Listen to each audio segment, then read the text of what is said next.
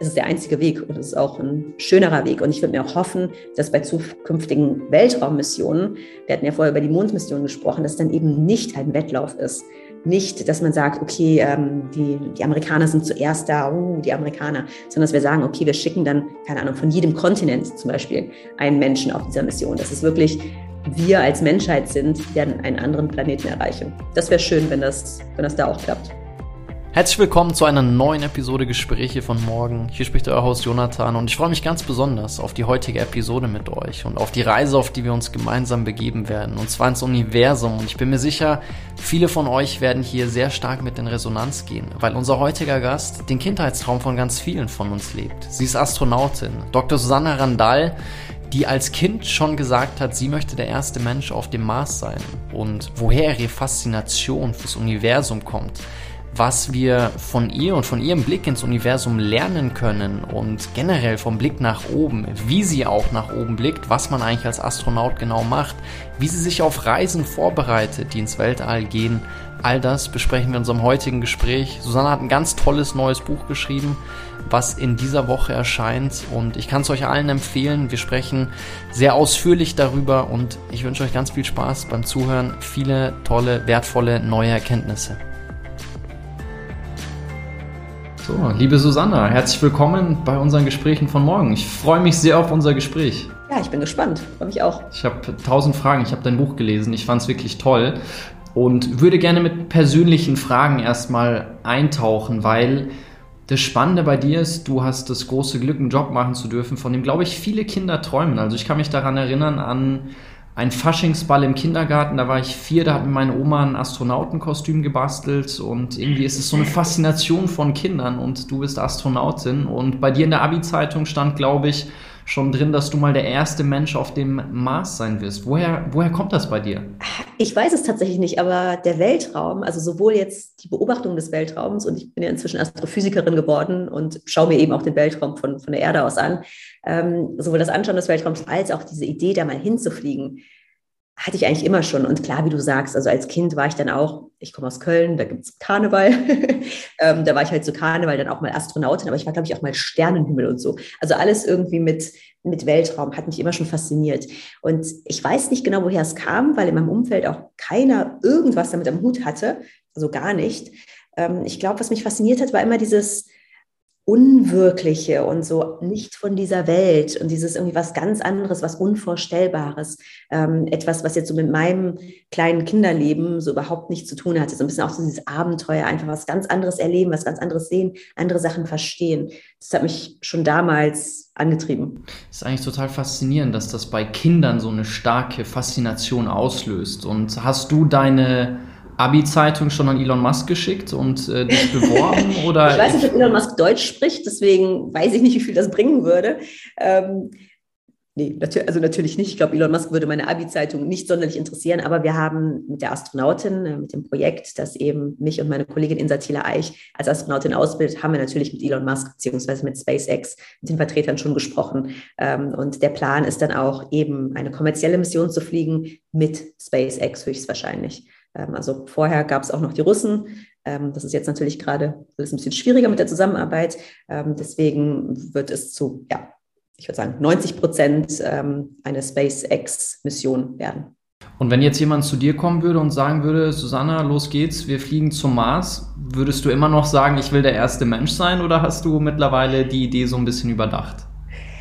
Nee, also zum Mars würde ich immer noch, auf jeden Fall. Also ich wäre sofort dabei, allerdings nur mit Rückflugticket. Also es gab ja mal so, ein, ähm, so eine Initiative, ich weiß gar nicht, ob es hundertprozentig ernst gemeint war oder ob das einfach nur so eine, so eine Schnapsidee war, dass man irgendwie eine One-Way-Mission zum Mars starten würde. Ich glaube, Mars One hieß das.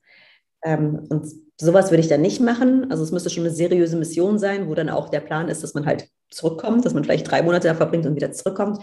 Aber klar, also ich denke, es gibt kaum etwas Spannenderes. Klar, in den Weltraum zu fliegen ist schon Wahnsinn, aber das Nonplusultra wäre es wirklich, den eigenen Fuß auf einen anderen Himmelskörper zu setzen. Also ob es jetzt der Mond ist ähm, oder der Mars.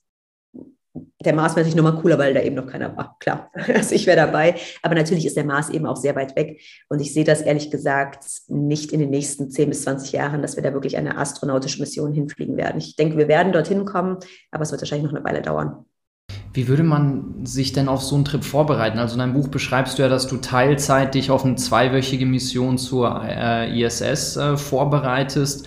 Ähm, ist ja nochmal ein Riesenunterschied im Vergleich zu, wenn man sagt, man macht sich auf den Weg und, und, und, und fliegt zum Mars. Also wie würde man so ein Unterfangen überhaupt angehen? Wie kann man den menschlichen Körper auf sowas vorbereiten? Also das ist tatsächlich eines eines, und ich sage ganz bewusst eines, äh, der größeren Probleme bei so einer Mars-Mission.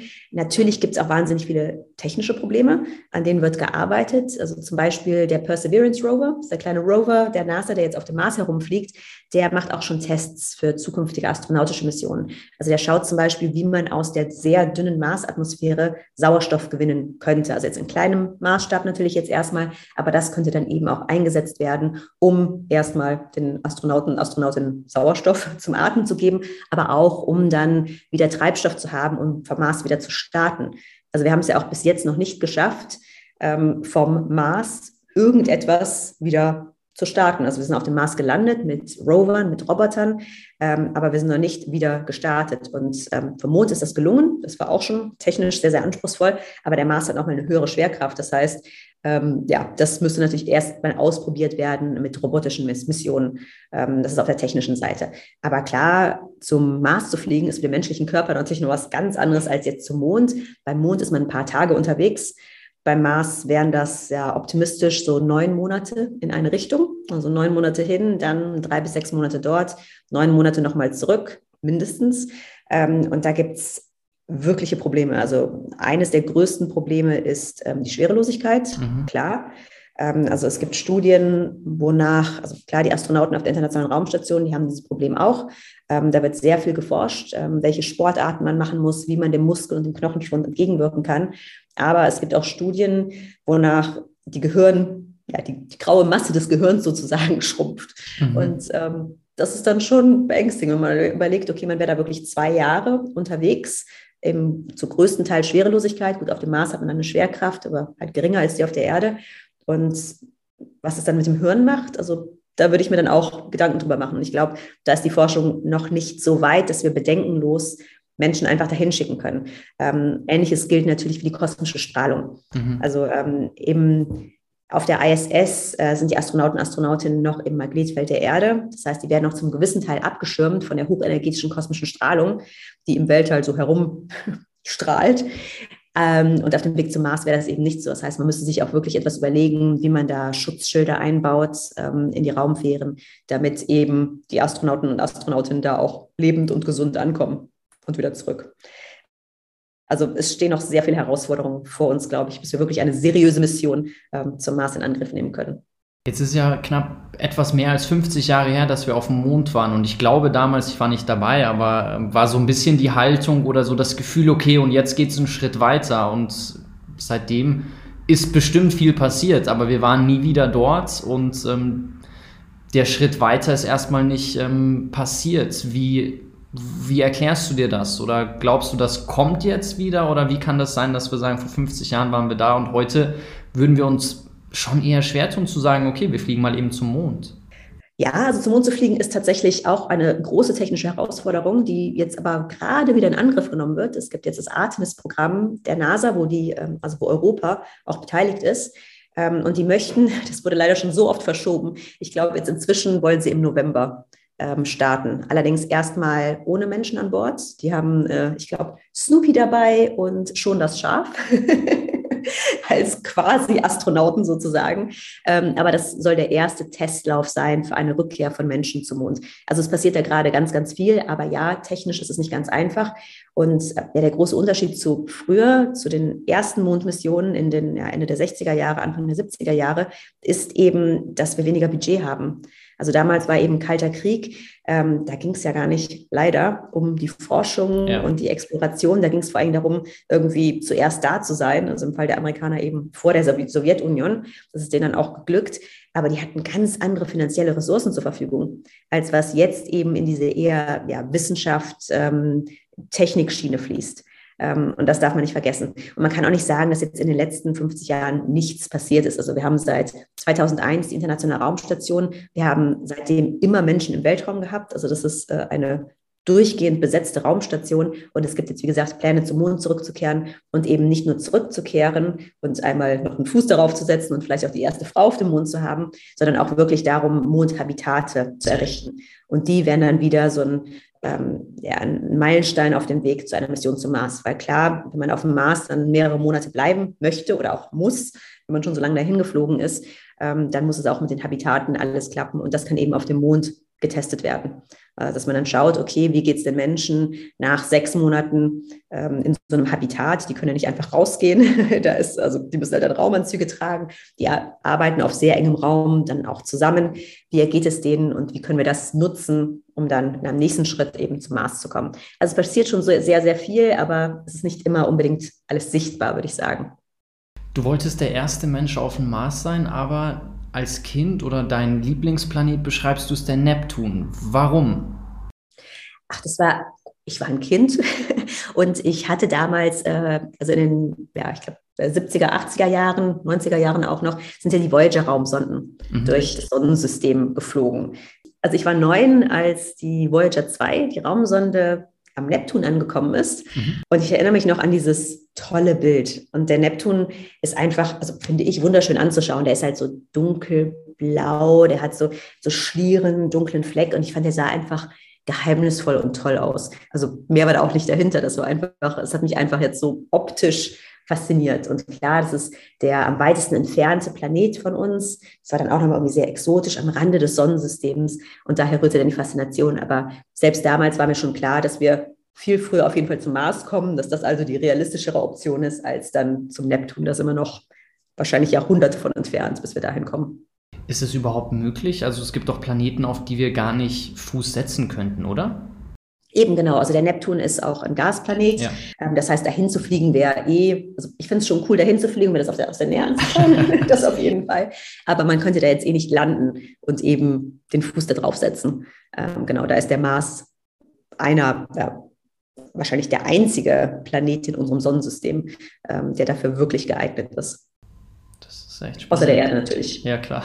Lass uns mal ein bisschen über deinen Alltag sprechen, weil was ich faszinierend fand, in deinem Buch zu lesen und so generell, was ich mir einfach sehr, sehr spannend vorstelle, ist zum Beispiel in Chile zu sein und durch diese Riesenteleskope ähm, zu schauen. Wie, wie, wie ist das für dich? Kannst du da mal von berichten, wie sich das anfühlt, was du da erlebst, was du siehst, wie das für dich ist, wie das auf dich wirkt, was das mit dir macht? Ja, davon berichte ich auch in dem Buch. Ähm, also ich bin ja bei der Europäischen Südsternwarte angestellt und wir betreiben die größten Teleskope der Welt eben in Chile, in der Atacama-Wüste. Und ich war jetzt schon an mehreren Teleskopen der ESO und habe eben dort gearbeitet. Jetzt gerade arbeite ich für ALMA, das ist das Atacama Large Millimeter Submillimeter Array. Ähm, und das ist ein Zusammenschluss von 66 ja, Radioantennen, ähm, also es sind wirklich Antennen, Parabolantennen, äh, nicht Teleskope, wie man sich vorstellt. Und die stehen auf 5200 Metern in der Chachnantor-Ebene in der Atacama-Wüste in Chile. Und klar, da bin ich regelmäßig. Ich habe auch mal sechs Monate dort verbracht. Und es ist einfach, es ist ein Gefühl, fast wie auf dem Mars zu sein. Und das ist irgendwie das Schöne, weil natürlich bin ich auf der Erde, natürlich kann ich trotz der Höhe noch irgendwie atmen. Ähm, natürlich ist es sehr viel leichter, dorthin zu kommen als zum Mars. Aber wenn ich dann mal mein Hirn ausschalte und einfach da oben bin und mich so umschaue und da langlaufe, dann bin ich quasi schon gedanklich auf dem Mars. Ähm, und natürlich ist das Tolle auch, dass man von dort oben den Sternenhimmel ganz, ganz anders sehen kann, als jetzt von München aus, wo man ungefähr drei Sterne sieht, wenn es hochkommt. Oh, das klingt total spannend. Und da kann man da als Besucher eigentlich hin? Also könnt ihr. Äh, tatsächlich ihr... ja. Also während der Corona-Zeit ähm, haben die dann die, die Besucher ausgesetzt natürlich, aber inzwischen machen die das wieder. Ich glaube, das ist an jedem Wochenende oder an jedem ersten Wochenende im Monat. Also man kann auf jeden Fall ähm, Paranal, das VLT, das Very Large Telescope, das ist ein bisschen weiter südlich, ähm, das kann man besuchen und auch ALMA kann man besuchen. Ähm, allerdings kommen, glaube ich, die Beobachter nur ähm, bis zu dem Bereich, wo wir alle wohnen und arbeiten. Das ist auf ungefähr 3000 Metern Höhe und um bis 5000 Meter, wo wirklich die Antennen stehen, wo man auch dieses Mondfeeling irgendwie bekommt zu kommen, da braucht man einen medizinischen Test ähm, weil es tatsächlich 5200 Meter, also ich habe es öfters mitgemacht. Ähm, wir haben dann immer Notsauerstoff dabei, aber es ist dann schon ein bisschen Abenteuer und man merkt dann schon, dass ja, die Lunge nicht mehr so ganz, ganz so will wie eben normalerweise. Es gibt ein richtig schönes Video von Neil deGrasse Tyson, das heißt The Greatest Sermon Ever. Und er spricht in diesem Video darüber, ich weiß nicht, ob du es kennst, dass er mal von einem Psychologen angesprochen wurde, der meinte, dass es äh, Menschen Minderwertigkeitskomplexe geben würde, wenn sie zu viel nach oben schauen. Und er hat gesagt, dass, er, dass das für ihn überhaupt nicht zutrifft. Er sagt, wenn er nach oben schaut, dann fühlt er sich groß, weil er dadurch begreift, von was er eigentlich Teil ist und ähm, wie ähm, unglaublich ja, eindrucksvoll das äh, gesamte Universum ist. Wie, wie ist es bei dir? Also was, was passiert mit dir, wenn du ja viel Zeit damit verbringst, in einen unbegreiflichen Raum zu blicken? Also ich finde es eher, ich würde sagen, faszinierend. Ähm, also ich, ich muss schon sagen, also ich fühle mich da nicht groß, ich fühle mich klar, dann eher unwichtig, aber ich finde das ganz befreiend. Also ich finde es total befreiend, gerade wenn man sich, das kennen wir wahrscheinlich alle, wir regen uns über irgendwas auf, keine Ahnung, die Bahn ist mal wieder verspätet und dann regnet es auch noch und dann fährt einem das Taxi vor der Nase weg und, und so weiter. Und man denkt sich, oh, es kann doch nicht sein und man ist so gefangen in seinem kleinen Alltag, in seinen kleinen äh, Problemchen. Da finde ich es eher befreiend, wenn ich dann rausschaue ins Universum, denke ich, oh, Du bist auf so einem mini, mini, mini Staubkörnchen, der um so einen Mini-Funken Sonne kreist die nur eine von Milliarden von Sternen ist und eine von Milliarden von Galaxien. Also ich finde das befreiend, dass ich dann denke, okay, ich bin Teil von diesem großen Ganzen, ja, aber jetzt meine ganzen eigentlichen persönlichen Probleme und so, sind gar nicht so wichtig. Ja, es rückt zu eine ganz andere Perspektive, das kann ich mir gut vorstellen. Und was ist dann dein genauer Auftrag? Also was machst du dann genau? Wie kann ich mir das vorstellen? Suchst du irgendwelche neuen Objekte oder versuchst was? Also nimm uns da mal ein bisschen mit auf, auf, auf, auf die Reise, auf deine Forschungsarbeit. Wie können wir uns das vorstellen?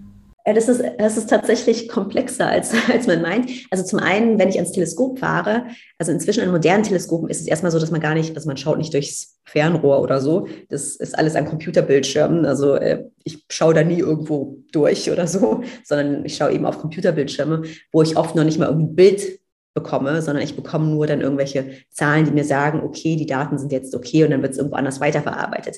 Ähm, also das Ganze ist ein bisschen unromantischer, als man sich vorstellt, würde ich sagen, aber auf der anderen Seite auch faszinierender, weil es sehr, sehr vielseitig ist. Also ich bin mal am Teleskop und arbeite da halt wirklich eher technisch. Ähm, dann bin ich viel auf Konferenzen. Man muss ja auch über seine Arbeit sprechen und sich austauschen. Und was ich in meiner Forschung mache, ist, ähm, dass ich mir eine bestimmte Art von Stern anschaue. Ähm, also die Forschung ist immer sehr, sehr spezialisiert. Also das heißt, alle Astronomen und Astronomen, die ich kenne, die sind wirklich auf einen ganz, ganz, ganz, ganz kleinen Bereich spezialisiert. Und bei mir sind es eben diese pulsierenden blauen Unterzwergsterne. Mhm. Und das sind sehr kleine Sterne, wie der Name schon sagt, Unterzwerge. Also die Sonne ist ein Zwergstern, die sind noch mal kleiner als die Sonne, die sind sehr viel heißer als die Sonne und die werden heller und dunkler, also die pulsieren. Ähm, wie so ein Licht, wo man den Dimmer an, also heller und dunkler und heller und dunkler macht. Und das Faszinierende an diesen Objekten ist, dass man, indem man eben beobachtet, wie der Stern heller und dunkler wird, dass man daraus ähm, ableiten kann, wie es im Inneren aussieht. Also das mhm. ist eine Technik, die nennt sich Asteroseismologie. Die Seismologie auf der Erde kennt man vielleicht. Also mhm. wenn man sich bei Erdbeben, dann gibt es ganz viele Messstationen und daraus, je nachdem, wann die Wellen wo, wie, mit welcher Stärke ankommen, kann man dann eben Rückschlüsse auf den inneren Aufbau der Erde ziehen. Und ich mache genau das, nur eben bei Sternen. Und ich schaue mir die dann durchs Teleskop an und kann dann eben berechnen, wie es im Inneren dieser Sterne aussieht. Die meisten von uns schauen ja jetzt irgendwie mit bloßem Auge nach oben und ähm, freuen uns, wenn wir vielleicht mal nicht gerade in der Stadt sind, hier in München oder irgendwo anders, sondern ein bisschen mehr auf dem Land, wo man noch ein bisschen mehr erkennen kann. Und dann erkennt man ja auch bei manchen Sternen so, so, so ein gewisses Flackern und man sieht, manche Sterne sind heller als andere. Was sagt das über die Sterne aus? Ist das dann, dass die besonders groß sind, besonders nah an uns oder dass die vielleicht eine besonders starke Strahlung haben? Oder was können wir eigentlich mit einem bloßen Auge über Sterne erkennen und herausfinden? Weil vor zweieinhalbtausend Jahren haben sich ja Menschen auch schon extrem viele Gedanken darüber gemacht, was eigentlich Materie ist und haben den Sternenhimmel sehr genau beobachtet und sind zu beeindruckenden Schlüssen gekommen. Wie, wie ist es denen gelungen ohne die Technologie, die wir heute haben? Gut, also sehr viel ist ihnen nicht gelungen. also wir, wir wissen es erst seit ungefähr 100 Jahren zum Beispiel, ähm, dass das Universum größer ist als unsere Galaxie. Mhm. Ähm, also es waren eben sehr, sehr viele Sachen nicht möglich. Also die alten Griechen haben ja noch gedacht, dass, gut, das ist jetzt mehr als ein paar hundert Jahre her, aber die haben ja gedacht, dass es so einen fixen, ein fixes Himmelszelt gibt, wo dann alle Sterne fix irgendwie drin befestigt sind und irgendwelche Sphären, in denen dann die Planeten, da hat man schon gesehen, die bewegen sich, die Planeten im Vergleich zu den Fixsternen, ähm, dass die sich auf irgendwelchen Sphären bewegen und dass die Erde natürlich im Zentrum ist. Ähm, also ich glaube, mit der Technologie ist schon sehr, sehr viel passiert. Ähm, das Problem ist nämlich, dass man, wenn man einfach so in den Himmel blickt, sehr wenig sagen kann tatsächlich. Also wenn man jetzt so in den Himmel blickt, ähm, wird man naiv meinen, auch die Sonne, das ist ja was ganz anderes als irgendein anderer Stern. Die Sonne ist objektiv betrachtet ein stinknormaler, gar nicht mal besonders heller Stern. Also da würde man ja nicht drauf kommen, wenn man jetzt, also klar, die Sonne ist uns bei weitem am nächsten von allen Sternen, deswegen prägt sie uns eben, deswegen erscheint sie uns gar nicht als Stern. Aber selbst wenn ich jetzt in den Sternenhimmel schaue, dann klar, also was ich ein bisschen sehen kann, ist, dass es einige Sterne gibt, die scheinen eher rötlich zu schimmern, andere eher bläulich, also das kann man schon sehen. Ähm, und da kann man schon sagen, okay, die rötlichen Sterne sind dann eher kühler an der Oberfläche als die blauen. Das ist umgekehrt wie beim Wasserhahn, was ein bisschen ja, verwirrend ist manchmal. Ähm, das kann man schon sagen. Aber jetzt von der Helligkeit kann man eben nicht auf die Distanz schließen. Okay. Ähm, oder auch auf die absolute Helligkeit, wie wir das nennen. Ähm, also es ist dann eine Mischung. Wenn ein Stern sehr hell ist, ist er entweder sehr nah an uns dran oder ein sehr großer, heller Stern oder halt beides. Ähm, aber welches davon es ist, weiß man nicht. Und das ist tatsächlich eine der ich würde nicht sagen größten, aber eine der größeren Herausforderungen auch der modernen Astronomie, wirklich zu kartografieren, wo sind die Sterne. Weil die Distanz zu bestimmen ist überhaupt, also überhaupt null trivial, null trivial. Es ist etwas so Einfaches auf der Erde zu sagen, okay, ich bin 200 Meter entfernt von dir oder ähm, die Distanzen zwischen irgendwelchen Städten zu berechnen. Das ist so einfach.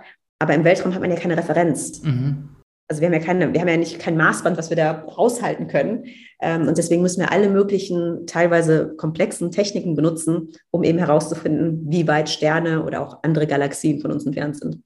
Ein Gedanken, den ich, wenn ich nach oben schaue, über den ich immer wieder stolpere, beziehungsweise den ich wahnsinnig schwer zu greifen finde, ist, dass man sagt, wenn man nach oben schaut, blickt man zurück in die Vergangenheit. Und du beschreibst in dem Buch so ein bisschen, dass das natürlich am Licht liegt. Also du sagst zum Beispiel, es dauert irgendwie über eine Sekunde, bis das ähm, Licht vom Mond zu uns gelangt. Von der Sonne sind es acht Minuten, vom nächsten Stern irgendwie vier Jahre, von der nächsten Nachbargalaxie Andromeda schreibst du, dass es zweieinhalb Millionen Jahre braucht, um uns zu erreichen.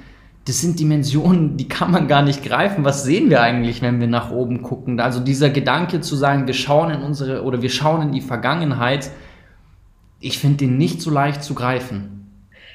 Ist er auch nicht, ist er auch nicht. Ähm, und ich glaube, das ist was, was ich auch versuche im Buch anzusprechen. Ähm, also als Kind hat mir das tatsächlich Angst gemacht. Also ich habe mich sehr früh dann auch eben mit diesen Dimensionen beschäftigt. Ich habe mich gefragt, schon als acht, neunjährige, was war denn vor dem Urknall? Das mhm. nicht, das kann ich mir überhaupt nicht vorstellen. Also kann ich auch jetzt auch nicht. Ähm, ich glaube, das kann das menschliche Gehirn einfach nicht begreifen.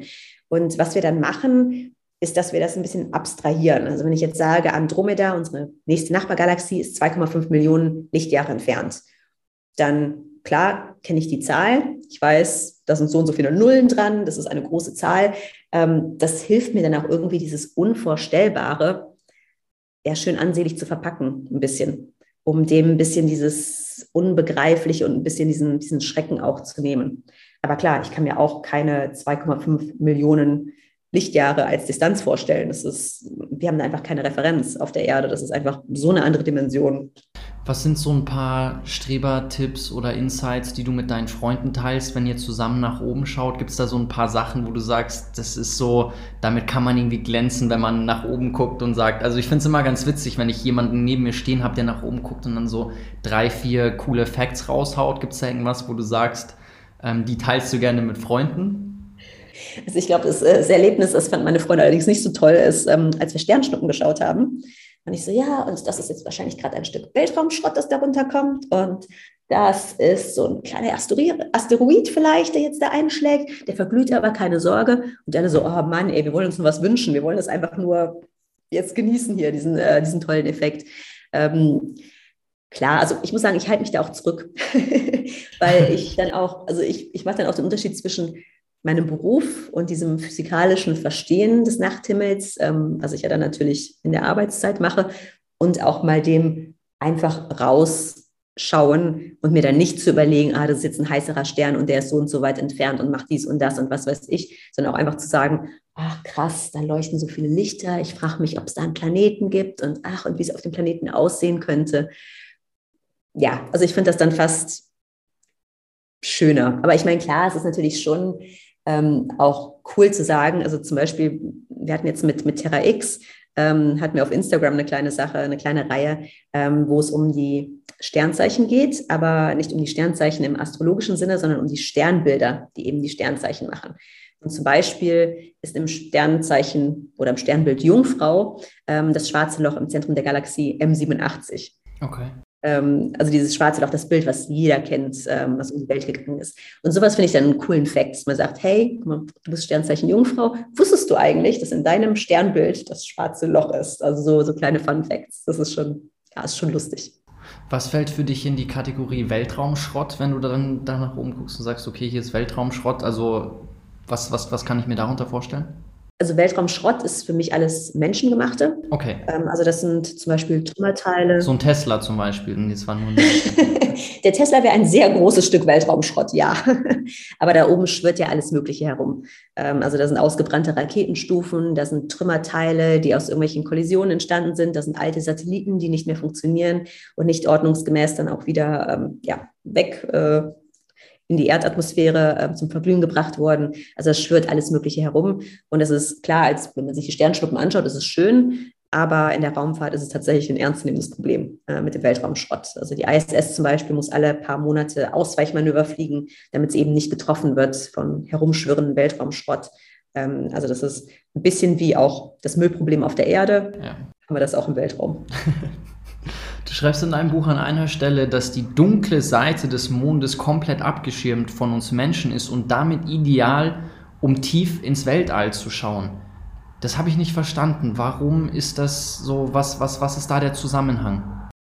Also da ging es darum, da geht es um Radioastronomie. Ähm, also jetzt nicht um sichtbare Lichtwellen, ähm, die wir relativ einfach auch abschirmen können. Klar, das kennt man, also sichtbare Licht kann man Sonnenschirm oder kann man halt irgendwas einfach abschirmen. Radiowellen, die dringen durch sehr viel Material durch. Das heißt, es ist nicht so einfach, die einfach abzuschirmen. Und ähm, wenn wir jetzt auf der Erde im Radiowellenlängenbereich beobachten, können wir nur bis ungefähr ja, 10, 15 Metern ähm, gehen. Ähm, das ist schon relativ lang. Also, aber alles, was längere Wellenlängen hat, also irgendwie noch röter ist, ähm, können wir von der Erde aus nicht betrachten, weil einfach da die Atmosphäre ähm, uns einen Strich durch die Rechnung macht und diese Wellenlängen einfach nicht durchkommen. Und das Problem bei diesen ganz, ganz langen Wellen ist, dass wir auch keine Weltraumteleskope bauen können, um die einzufangen, weil die viel zu groß sind. Mhm. Also wenn man eine Wellenlänge von 10, 15 Metern hat, dann braucht man ein Teleskop, das wesentlich größer ist, ähm, um diese Welle überhaupt irgendwie einfangen zu können. Und deswegen gibt es eben ein Projekt ähm, auf dem Mond, ein solches Radioteleskop zu bauen, was dann diese sehr, sehr langen Wellen einfangen könnte. Und das wäre super spannend, weil das wirklich ein Wellenlängenbereich ist oder im Buch nenne ich das den kosmischen Regenbogen. Also eine Farbe oder eine, ja, ein, ein Teil des kosmischen Regenbogens, den wir bis jetzt überhaupt null, null sehen konnten. Ähm, also gar nicht. Und dafür ist eben dann die dunkle Seite des Mondes prädestiniert, weil wir halt eben äh, Radiowellen rausschicken in den Weltraum die ganze Zeit. Unsere Satellitenkommunikation funktioniert über Radio und auch ähm, Mikrowellen. Ähm, und auf der dunklen Seite des Mondes ist man eben abgeschirmt von diesem ganzen ja, menschlich, Verstehe. von Menschen erzeugten Grundrauschen. Und deswegen ist das eben so ein toller Ort, um im Radiowellenlängenbereich in den Weltraum zu schauen. Jetzt hast du vorhin gesagt, dass vor 50 Jahren einfach nochmal ein ganz anderes Budget dahinter steckte, man einfach andere Mittel zur Verfügung hat. Und trotzdem investieren wir immer weiter in diesen Bereich Weltraumforschung. Was würdest du sagen, was ist denn so die, die große Hoffnung, die damit verbunden ist? Also du beschreibst zum Beispiel dieses große astronomische Observatorium, was im Bau ist, Square Kilometer Array, wo 15 Länder irgendwie gemeinsam dran arbeiten. Oder ich glaube, in fünf, sechs Jahren soll dieses Extremely Large Telescope ähm, live gehen. So, warum entwickeln wir diese Dinge? Was ermöglichen die uns, was uns vielleicht die aktuelle Technologie noch nicht ermöglicht? Also ich glaube, wir investieren am Ende, weil wir unsere kindliche Neugierde noch nicht ganz verloren haben. Also hoffe ich. Ähm, weil klar, die meisten Sachen, die wir beobachten im Weltraum, die werden jetzt nicht dringende Probleme auf der Erde lösen. Klar.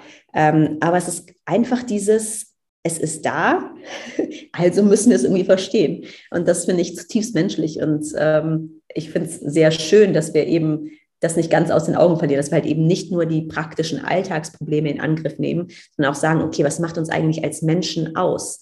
Und da ist eben ein ganz großer Teil, klar, da gibt es auch Kunst, Musik und so weiter, ähm, wo ich auch denke, das sollte mehr gefördert werden, als, als es getan wird.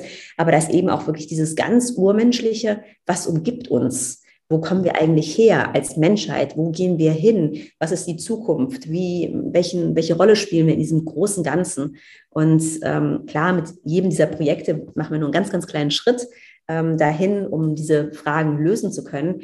Aber ich glaube, das ist es letztendlich. Also wirklich das um uns herum, unsere Vergangenheit vor allen Dingen auch, das hast du ja gerade angesprochen, dass wenn wir in die Vergangenheit schauen, zu verstehen. Und wie läuft dann das Zusammenspiel zwischen den Ländern ab? Also wie arbeiten die Länder hier zusammen, um solche großen Projekte zu verwirklichen? Also es läuft meistens, ähm, also ich kann jetzt über Alma sprechen, weil das das Projekt ist, was ich am besten kenne natürlich. Ähm, Im Fall von Alma läuft es eben dann über staatlich finanzierte Organisationen. Also in Europa haben wir eben die Europäische Südsternwarte, die ähm, staatlich aus den Steuergeldern der Mitgliedstaaten finanziert wird. Und wir sind der europäische Partner, da gibt es einen nordamerikanischen Partner und einen Partner in Japan. Und die schließen sich dann zusammen um eben gemeinsam solche Projekte stemmen zu können. Das Problem ist halt eben, dass die Budgets, die wir brauchen, obwohl die jetzt nichts sind im Vergleich zu, sagen wir mal, dem neuen Berliner Flughafen Brandenburg, ähm, die aber, dass die Forschungsbudgets gerade für so eine ja, ähm, Grundlagenforschung am Ende ähm, die ja nicht einen wirklichen praktischen Nutzen hat, wo man nicht wirklich auch Geld mit verdienen kann, das sind die Forschungsbudgets einfach sehr klein. Und ähm, deswegen schließen wir uns dann zusammen, um gemeinsam zu arbeiten.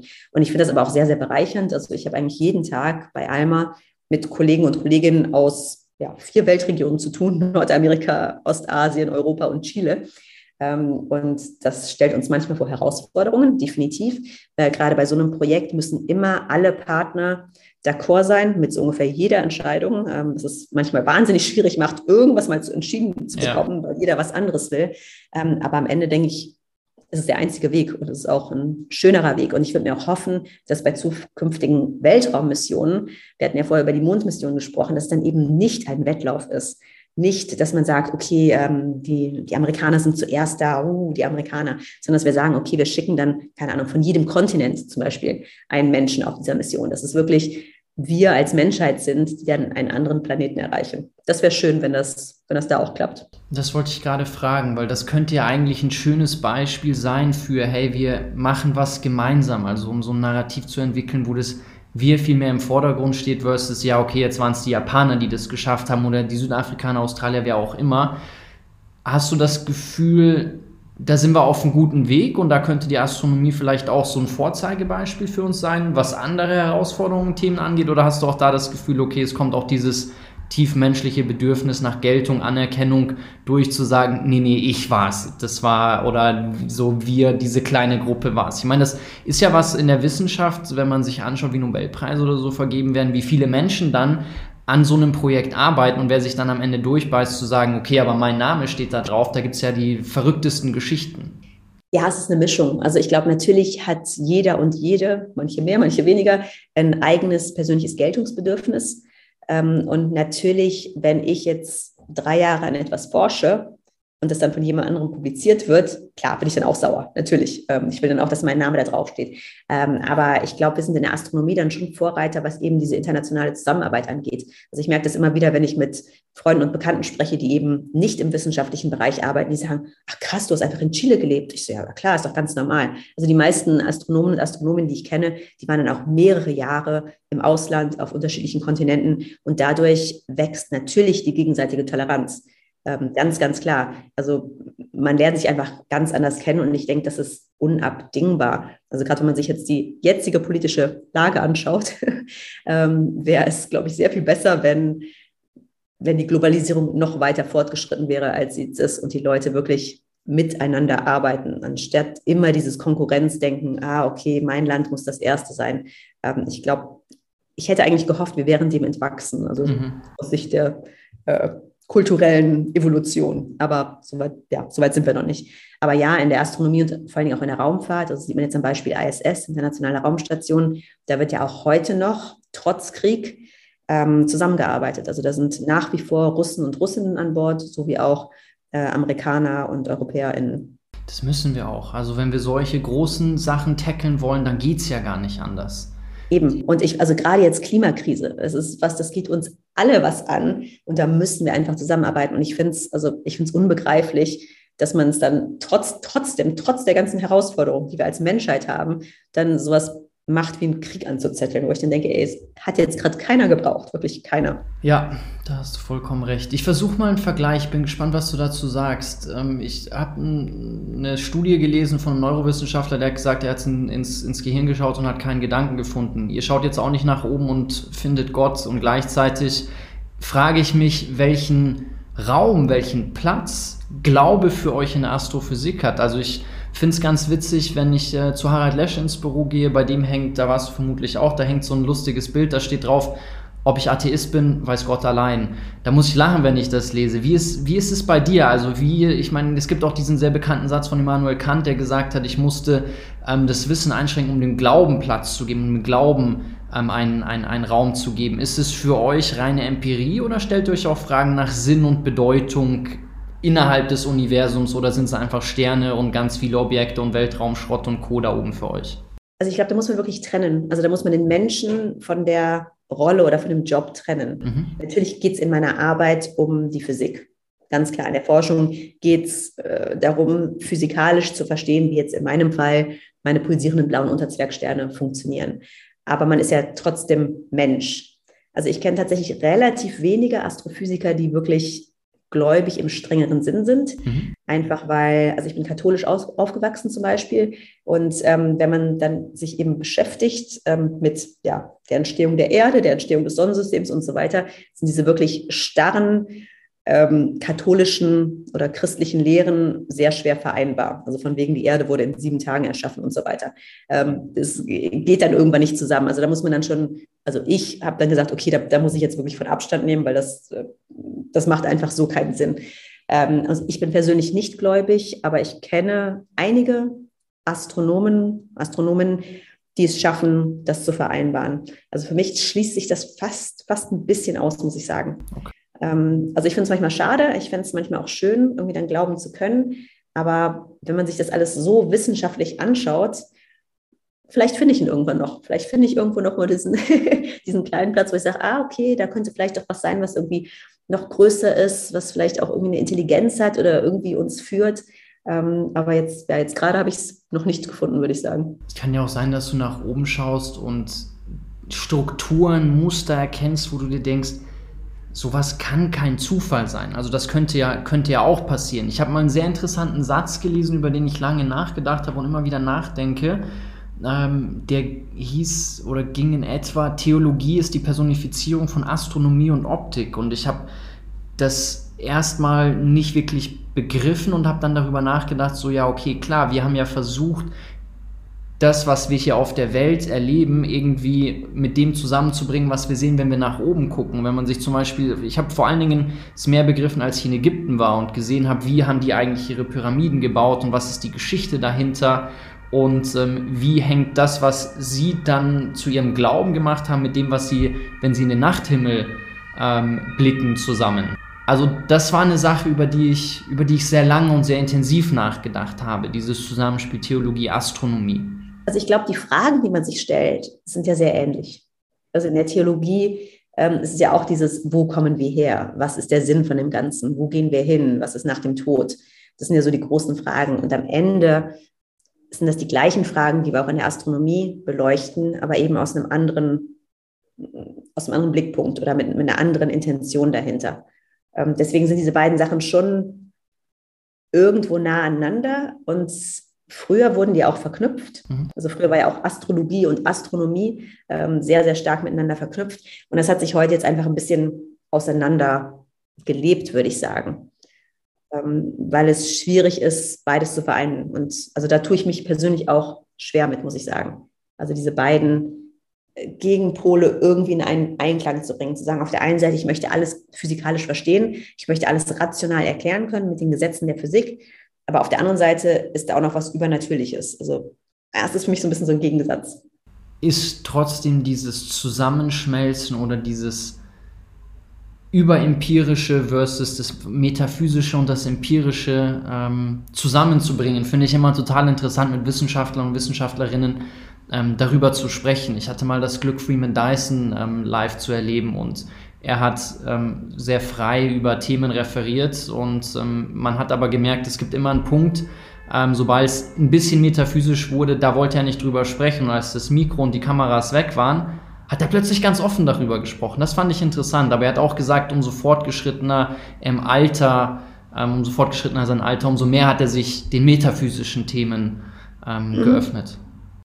Das kann ich mir vorstellen. Ja, das ist, also ich bin jetzt auch äh, weniger atheistisch, als ich noch vor fünf Jahren war, würde ich sagen. du beschreibst in deiner Einleitung, dass die Recherche zu dem Buch dir auch einige interessante, stellenweise sogar witzige Erkenntnisse ähm, ermöglicht hat. Was sind so Dinge übers Weltall, die du rausgefunden hast durch die Recherche am Buch, die du vielleicht vorher noch nicht wusstest oder wo du sagst, ah, das ist ja interessant? Total viel, also eigentlich bei jedem Kapitel, ähm, weil meine, also meine eigene Forschung ist vor allen Dingen im optischen und UV-Bereich und ich arbeite eben für ALMA. Das heißt, auch über den Mikrowellenbereich wusste ich schon relativ viel. Aber die anderen Wellenlängenbereiche, also ich, das Buch ist ja gegliedert in ja. sieben Kapitel, die sieben unterschiedliche Wellenlängenbereiche behandeln. In den anderen Wellenlängenbereichen wusste ich, klar, so die Basics, ähm, aber jetzt nicht wirklich also eigentlich nichts im Detail. Ich überlege gerade, was jetzt heraussticht, was mich wirklich fasziniert hat. Also klar, zum einen, also natürlich, das war mir auch schon vorher ein Begriff, die ganzen Exoplaneten, mhm. ähm, wie wir die Exoplaneten finden, wie viele es gibt, ähm, dass die alle so wahnsinnig unterschiedlich sind. Also ich habe auch immer gern dieses, dass ich dann gerne Planeten oder auch Sterne dann halt auch mit Menschen vergleiche und sage, okay, die, die gibt es wie Menschen eben auch in allen Farben und Größen und alles sind unterschiedlich und wir möchten sie alle verstehen. Ähm, also das, das fand ich schon spannend, wie viel da auch gemacht wird auf dem Gebiet. Das war aber nicht also so ganz klar vorher. Ähm, das andere, was ich wahnsinnig spannend fand, war die Hochenergie-Astrophysik, was auch ein Thema war, mit, der, mit dem ich mich eigentlich noch nicht auseinandergesetzt hatte. Ähm, also Röntgenastronomie und Gammastrahlenastronomie. Und was mir jetzt da so in Erinnerung spontan jetzt kommt, also die Fermi-Blasen. Mhm. Ähm, also das ist richtig, richtig cool. Das sind halt, also wir haben halt unsere Galaxie, die ist sozusagen eine Scheibe mit Spiralstruktur. Und senkrecht dazu ähm, hat man jetzt eben festgestellt, im erstmal im Gammastrahlen und dann auch im Röntgenbereich, gibt es so riesige Blasen, die irgendwie so ausgestoßen werden. Also ich, ich denke mal wie, wie so eine Zeichentrickfigur, die dann über die Ohren Dampf ablässt. Ähm, so stelle ich mir das halt irgendwie vor. Das sind halt so Blasen, die irgendwie so rausgespuckt werden. Ähm, und ich hatte davor jetzt irgendwie am Rande mal was gehört, aber mich eben nicht damit befasst. Und es ist einfach total spannend, weil man bis, ja, bis vor kurzem nicht wusste, genau wo die herkamen. Das war klar, es hat irgendwas mit dem Zentrum unserer Galaxis zu tun, aber es ist wirklich das schwarze Loch. Da sind es vielleicht viele Sterne, die dort zu einem bestimmten Zeitpunkt geboren wurden, der explodiert sind. Was kann diese hochenergetischen Blasen ausgelöst haben? Und jetzt sind eben die neuesten Erkenntnisse, und das ist das Schöne an der Wissenschaft, das kann, auch, kann sich auch immer wieder ändern, mhm. aber die neuesten Erkenntnisse scheinen dahin zu zeigen, dass es eben das schwarze Loch, also Such A Star im Zentrum unserer Galaxie ist, das in der Vergangenheit eine aktive Phase hatte. Also unser schwarzes Loch ist jetzt null aktiv. Es ist eher am Verhungern, würde ich sagen. Armes schwarzes Loch. Aber in der Vergangenheit ist es mal eine aktive Phase und hat dann eben diese ja, wahnsinnig hochenergetischen Blasen sozusagen ausge, ja, ich wollte sagen ausgekotzt, aber so ausgestoßen irgendwie. Und das finde ich halt cool, weil wir da wirklich ähm, in die Vergangenheit ja, unseres schwarzen Lochs und in den, ja, den energetischen, chemischen Prozess unserer eigenen Galaxis schauen können. Finde ich cool. Und wissen wir bei all diesen Dingen, warum das dann auftritt, was Sinn und Zweck ähm, zum Beispiel von solchen Blasen ist? Oder ist es einfach nur eine Kausalwirkung, dass man sagt, okay, da ist halt diese Verkettung und dann entsteht das dadurch? Ja, also Sinn und Zweck, ich glaube nicht, dass das schwarze Loch jetzt irgendwas bezweckt damit. Ähm, das wäre einfach also ein Energieüberfluss gewesen. Ähm, also es hätte laut dieser Theorie dann eben in der Vergangenheit, vor einigen Millionen Jahren, eben ein, ähm, eine Phase gegeben, wo eben mehr Material in das schwarze Loch gefallen ist aus irgendeinem Grund. Vielleicht ist da ein besonders massereicher Stern irgendwie vorbeigeflogen, keine Ahnung. Ähm, und dieser, diese überschüssige Energie muss ja dann irgendwo hin. Und eben im Zuge dieser verstärkten Aggression, dieser aktiven Phase des schwarzen Lochs, wären dann eben diese Blasen ähm, entstanden. Ich mag die Aufteilung in deinem Buch gerne. Ich finde das schön, wie du das äh, geordnet hast mit Farben. Wenn ich selber Bücher schreibe, dann habe ich danach immer so eine Art Lieblingskapitel oder Themen, wo ich merke, so, okay, die, da hat, die haben besonders gut geflutscht. Wie ist es bei dir? Hast du, in, wenn du jetzt auf das Buch schaust und damit fertig bist, ist ja auch ein toller Prozess, ist ja ein schönes Gefühl. Hast du ein Lieblingskapitel in dem Buch? Ich überlege gerade. Ähm, also ich glaube tatsächlich, aber das ist jetzt einfach meine persönliche Sache, weil es eben auch mein Forschungsgebiet ist, ist das Kapitel Blau. Da geht es um die UV-Strahlung. Da ja. geht es eben auch um, ja, vielleicht meine persönliche Forschungsgeschichte und die pulsierenden blauen Unterzwergsterne.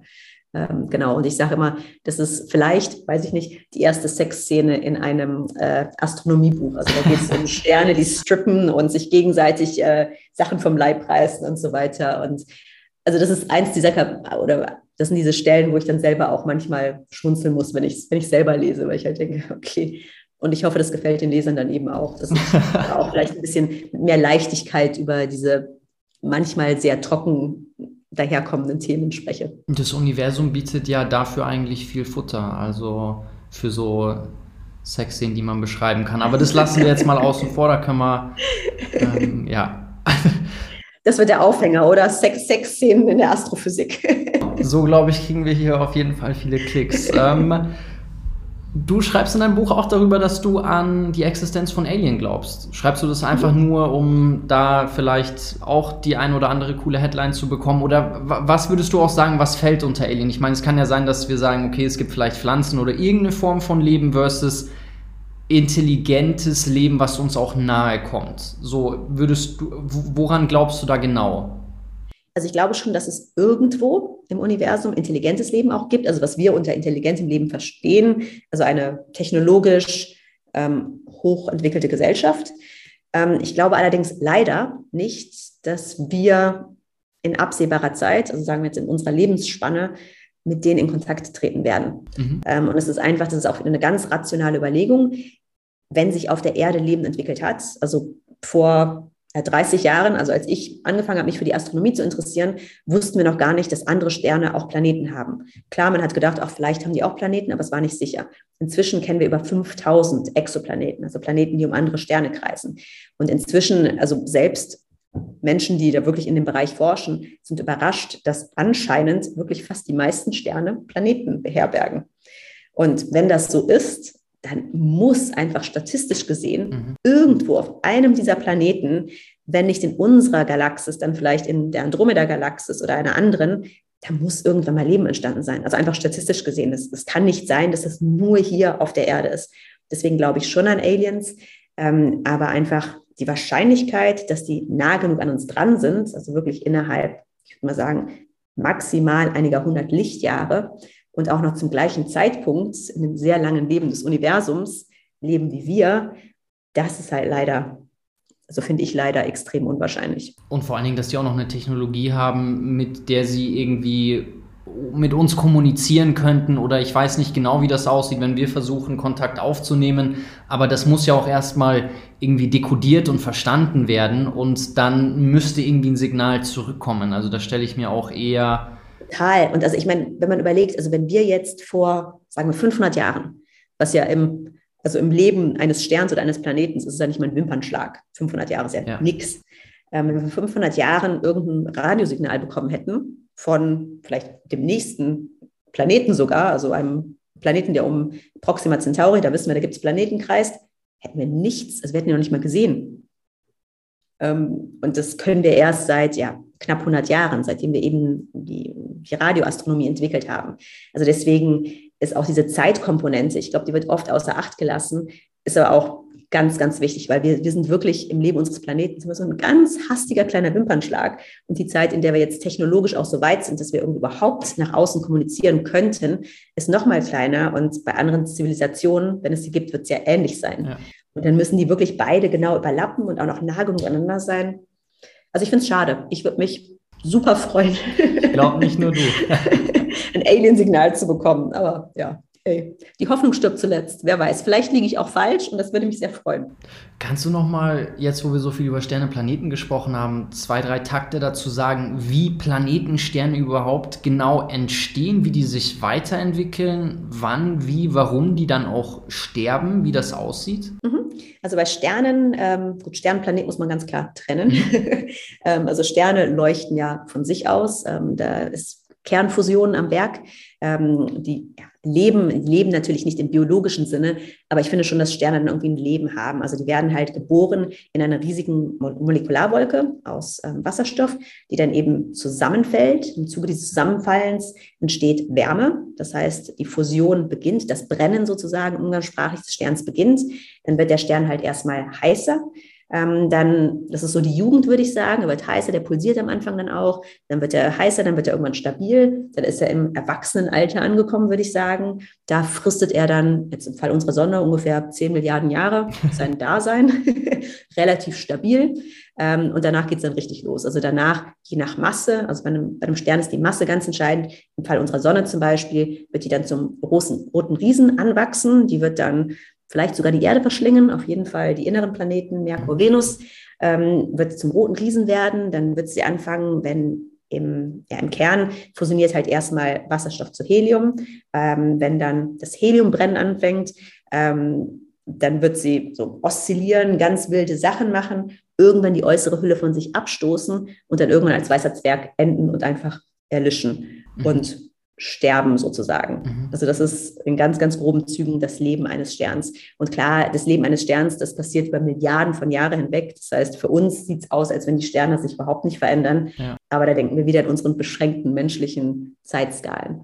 Und bei Planeten ist es so, dass die eher als ja, Nebenprodukt des Sterns entstehen. Also wenn der Stern, wenn diese Molekularwolke in sich zusammenfällt, dann rotiert die ein bisschen. Und klar, das kennt man ähm, äh, Drehmoment wird erhalten. Das heißt, wenn etwas kleiner wird, das kann man bei jeder Eiskunstläuferin sehen, wenn sie die Arme nach reinnimmt, wird sie schneller. Mhm. Und dadurch entsteht eben eine, eine rotierende Scheibe. Und aus dieser rotierenden Scheibe aus Staub und Gas werden dann irgendwann Planeten gebildet, wie auch die Erde. Aber die sind immer abhängig von ihrem Stern. Also wenn es die Sonne mal nicht gibt, dann gibt es uns auch nicht mehr. Über was für einen Zeithorizont sprechen wir bei deren Existenz? Ist natürlich jetzt auch nicht pauschal zu beantworten, aber wie ist die Lebensdauer, wenn man von Lebensdauer sprechen kann, von Planeten im Vergleich zu Sternen? Ähnlich. ähnlich? Also sehr, sehr ähnlich. Also okay. die, die Erde ist zusammen mit der Sonne aus, aus der Urwolke entstanden. Ähm, und die Erde wird, ja, je nachdem, was genau passiert, wenn die Sonne zum roten Riesen anwächst, auf jeden Fall bis dahin überleben vielleicht auch über die rote Riesenphase hinaus. Also die äußeren Planeten werden sicher auch über die äußere, also über die rote Riesenphase hinaus bestehen bleiben. Also die, die bleiben dann eigentlich mit dem Stern sozusagen. Also wir haben inzwischen auch ähm, um sehr, sehr alte Sterne Planeten entdeckt oder auch Planetenüberreste, also um weiße Zwerge zum Beispiel, die Endprodukte, ähm, gibt es viele, ja wahrscheinlich zerstörte Planeten, ähm, die dann eben von der Schwerkraft äh, des Sterns auseinander gerissen wurden. Ähm, aber es gibt bestimmt auch dann weiter draußen noch also richtige Planeten. Das heißt, die Lebenszeiten sind ja ähnlich, würde ich sagen. Du hast einen Lieblingsplanet, hast du auch einen Lieblingsstern? Also als Mensch die Sonne. Sonst wäre es verdammt kalt hier und verdammt deprimierend. Und als Wissenschaftlerin? Ja, also ich habe ich hab natürlich meine kleinen Sterne, die ich untersucht habe.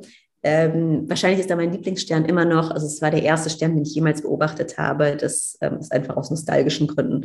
Der heißt EC 20117-4014. Wieder romantisch, sehr schön. Total romantisch. Okay, und warum? Also einfach, weil du den so früh in deiner Karriere beobachtet hast oder ist ja, das? also das ist einfach nur pure Nostalgie. Ähm, das ist halt ein pulsierender blauer Unterzwergstern und es war halt eben der erste, den ich beobachtet habe, über den ich mein erstes Paper geschrieben habe. Der ist wahrscheinlich jetzt wissenschaftlich auch nicht interessanter als andere, aber für mich hat er eben eine besondere Bedeutung. Sehr schön. Ich glaube, die pulsierenden blauen Unterzwergssterne, die bleiben hier allen hängen. die werden jetzt einen richtigen Boom erleben.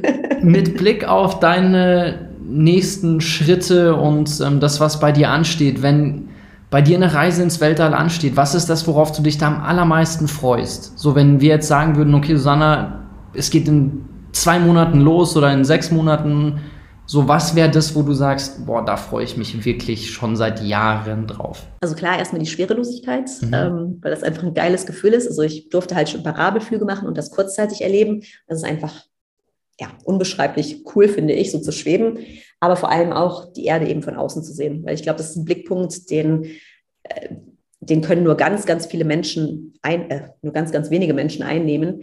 Ähm, und das ist dann wirklich was, ja, ein Privileg und was ganz Besonderes, unseren Planeten und irgendwie alles, was wir kennen, von außen zu betrachten.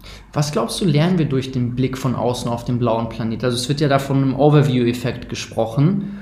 Und es gibt ja ganz viele tatsächlich sehr ergreifende Aufzeichnungen von Astronauten, die den blauen Planeten von außen sehen und dann darüber sprechen, irgendwie so, wow, wir sind alle eins und es, es ist so, es gibt keine Grenzen mehr. Aber was, was würdest du sagen, was, was ist es, was wir durch den Blick von außen auf unseren blauen Planeten lernen können? Ich glaube genau das. Also wirklich dieses, dass wir alle zusammen am Ende auf diesem Klumpen, der durch dieses wahnsinnig leere Universum rast, sitzen und dass vor allem dieser Klumpen in der, ja, nicht mal näheren, also überhaupt in der Umgebung, das einzige ist, wo wir leben können und überleben können. Das ist ja auch, was man im Weltraum ist. Klar, wir haben jetzt die ISS, ähm, da ist Luft drin, da ist Druck drin, aber als Astronaut ist man sich sehr bewusst, dass zu jedem Zeitpunkt, wenn es irgendein technisches Problem gibt oder Weltraumschrott zum Beispiel in die Raumstation fliegt, dass es damit dann ganz, ganz schnell vorbei sein kann. Also dass das Weltall und die Himmelskörper, die wir bis jetzt betreten haben, also der Mond und in Zukunft auch der Mars,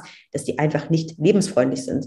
Und ich glaube, da bekommt man ein ganz anderes Gefühl, okay, das ist irgendwie so unser, unser Rettungsschiff, irgendwie unser, unser Rettungsboot in diesem großen, unwirtlichen Universum.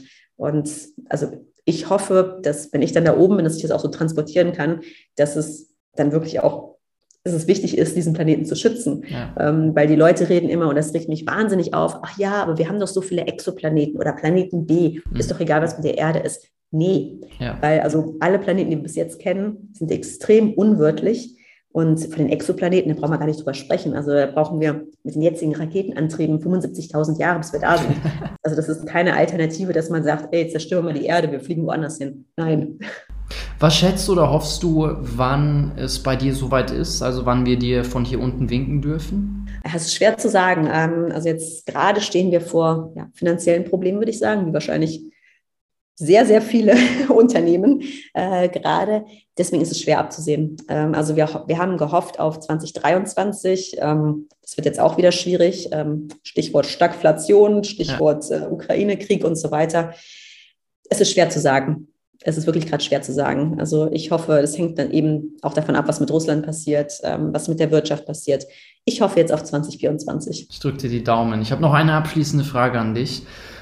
Was ist eine Sache, die du unheimlich gerne über das Universum wüsstest, aber die noch nicht herausgefunden wurde? Ich glaube, was ich gerne, was ich schon gerne wüsste, aber ich glaube, das wird man niemals herausfinden oder zumindest nicht überleben, ist, wie es echt in einem schwarzen Loch aussieht. also das, das weiß man nicht. Also wir können schwarze Löcher inzwischen von außen sehr gut beobachten und sehr gut charakterisieren. Ähm, aber was da wirklich drinnen passiert und ob es vielleicht sogar Wurmlöcher gibt, wo man, also rein mathematisch ist das sogar möglich. Ja. Also es ist nicht nur Science Fiction, rein mathematisch ist es möglich. Das finde ich mal spannend. Aber wie gesagt, ich weiß nicht, ob man das überleben würde. Vielleicht dazu dann noch eine Anschlussfrage, weil das hat gerade irgendwie den Film Interstellar bei mir getriggert. Was ist dein Lieblings-Weltraumfilm? Wahrscheinlich tatsächlich Interstellar.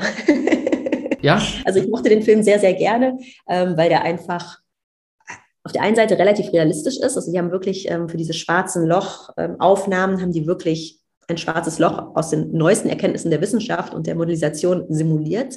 Ähm, aber es ist irgendwie auch eine tolle Story dahinter. Ja. Und gerade dieses Paradoxe, irgendwie dieses, der, die Figur des Matthew McConaughey, ich weiß nicht mehr, wie er mhm. heißt, ähm, aber der kommt dann irgendwann, nachdem er viel Zeit in der Nähe des schwarzen Lochs verbracht, oder der war sogar im schwarzen Loch, glaube ich, drin, dann kommt er wieder raus und dann sieht er irgendwie seine Tochter, die aber sehr viel älter ist als er. Ja. Das fand ich irgendwie, das bringt für mich irgendwie dieses, diese Un, dieses Unwirkliche des Weltraums auf den Punkt. Also ja. sowas komplett verdrehtes, verdrehte Welt. Es gab danach auch viele interessante Analysen, auch unter anderem von Neil deGrasse Tyson, der analysiert hat, wie real ist der Film. Und er hat auch gesagt, das ist eigentlich schon sehr nah an der Forschung. Das finde ich cool, wenn so Weltraumfilme, die ja eine große Faszination ähm, auf mich, ich denke auch auf uns, auf viele von uns auslösen, wo man sich fragt, ja, okay, aber so wie realistisch ist das? Deswegen fand ich auch Interstellar von der Story und vor allen Dingen auch von den Erkenntnissen, die da geteilt wurden, ähm, super spannend. Mhm.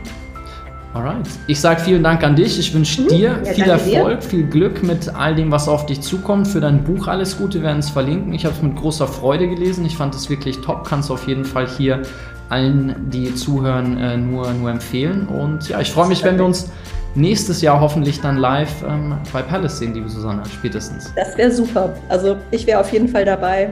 Diesmal ohne Corona. Alright, alles Liebe, bis dann. Jo, bis dann.